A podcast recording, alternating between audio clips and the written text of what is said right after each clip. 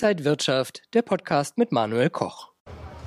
Liebe Zuschauer, herzlich willkommen hier vom Norris Ring. Bei der DTM sind wir und bei mir ist Salah Edine Momidi, der Head of Markets von IG. Salah, wir geben heute mal richtig Gas hier. Absolut, wir befinden uns hier auf dem Norris Ring. IG ist offizieller Partner der DTM und wir warten ganz gespannt auf das Hauptrennen gleich.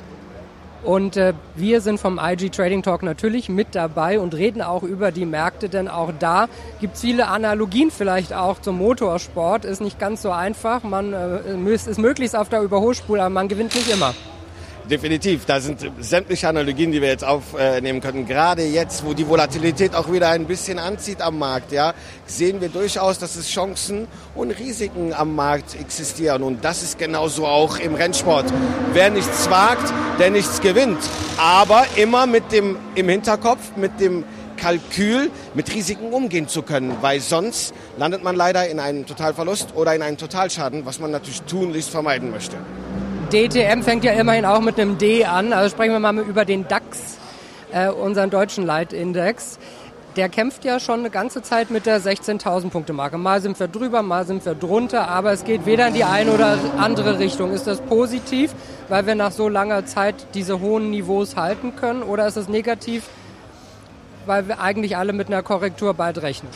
Du hast es schön eingangs gesagt. Wir haben um die 16k geschwankt. Wir hatten sogar ein neues Allzeithoch, was leichter drüber lag, ja, bei 16,3 haben wir durchgeschafft, 16,5 sogar erreicht. Aber sehr dünnes Volumen aktuell in dieser Sommerzeit. Und so wie gewonnen, so auch zerronnen. Aktuell sogar liegen wir unter der 15.800 Punkte Marke. Das ist charttechnisch kurzfristig gesehen eigentlich ein bärisches, ein äh, negatives Signal für den DAX. Das heißt, wir könnten durchaus jetzt im Sommer bis rund August mit diesem dünnen Volumen sogar noch ein bisschen tiefer gehen. Übergeordnet, das Jahr hat durchaus schon stark begonnen. Wir fangen ja praktisch die zweite Jahreshälfte an. Die Sorgen, die immer noch im Markt sind, Zinsen, Inflation, wieder aufflammender Handelskonflikt zwischen China und den USA, die hatten wir ja bereits, haben aber nichts getan. Und das wird auch im weiteren Verlauf des Jahres meines Erachtens keine große Rolle spielen. Sprich, der DAX wird nach dieser Sommerloch in die starke Phase, beste Phase, das letzte Quartal im Jahr gehen dort könnte es durchaus der Fall sein, dass wir sogar neue Allzeithochs sehen. Erwartest du denn jetzt wirklich auch so ein richtiges Sommerloch? Gehen wir noch mal 10, 20 Prozent runter? 10, 20 Prozent würde ich ein bisschen zu übertrieben sehen. Aber ich kann mir durchaus vorstellen, dass wir noch mal so in einer Schwankungsbreite zwischen 5, 4 Prozent liegen, wo der DAX nochmal tiefer gehen kann. Ich sehe die 14.800 Punkte Marke als eine sehr wichtige Marke an der Unterseite. Wenn diese reißt, ja, dann könnte durchaus noch viel mehr äh, ja, Druck auf den DAX kommen. Das sehe ich aber momentan noch nicht.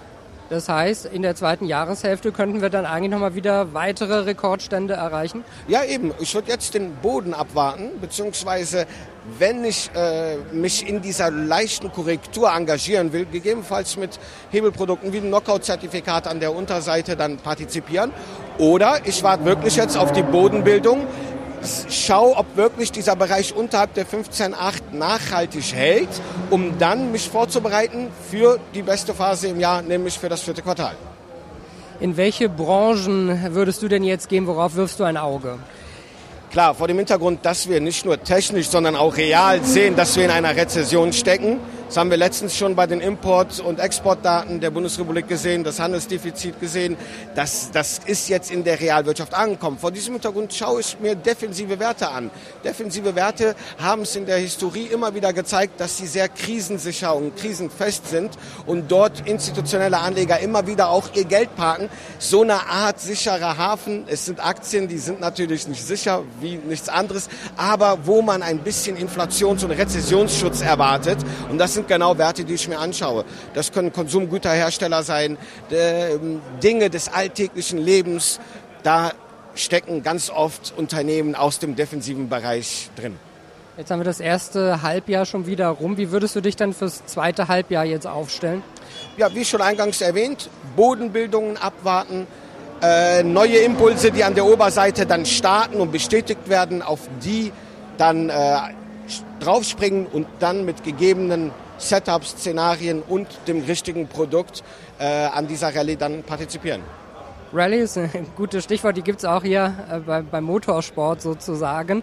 Ähm, wenn, wenn wir mal gucken, also auch beim Motorsport gibt es ja viele Sponsoren, Autohersteller. Hast du da vielleicht eine Lieblingsaktie, die du hier im Blick hast? Äh, ein Lieblingshersteller, eine Lieblingsaktie und das ist Mercedes-Benz, denn äh, ich äh, bin ein leidenschaftlicher Mercedes-Benz-Fahrer und äh, Mercedes-Benz-Liebling und bin hier auch sehr gespannt und schaue mir natürlich die Boliden an und die Fahrer, insbesondere die äh, Mercedes-Benz ja, fahren, äh, natürlich mit Interesse hinterher. Da ist ja unter anderem David Schumacher auch mit dabei bei Mercedes. Da werden wir gleich mal aufs Rennen schauen. Ja, Salah, danke dir. Ich bin sehr gespannt, wie es hier weitergeht. Äh, dann die Reifen werden wir auch noch mal wechseln. Äh, und du siehst, es ist warm, es ist äh, interessant, hier ist Spannung, hier ist äh, Leben. Das merkst du an mir gerade auch. Äh, und wir sind alle begeistert und schauen gleich gemeinsam das Rennen. Das Adrenalin steigt und wir werden auch gleich noch mal ein bisschen mehr Gas geben. Dankeschön, Salah Edin Momidi, der Head of Markets vom Online-Broker IG. Mehr Infos gibt's auf ig.com. Danke für diesmal und bis zum nächsten Mal. Alles Gute. Und wenn euch diese Sendung gefallen hat, dann abonniert gerne den Podcast von Inside Wirtschaft und gebt uns ein Like.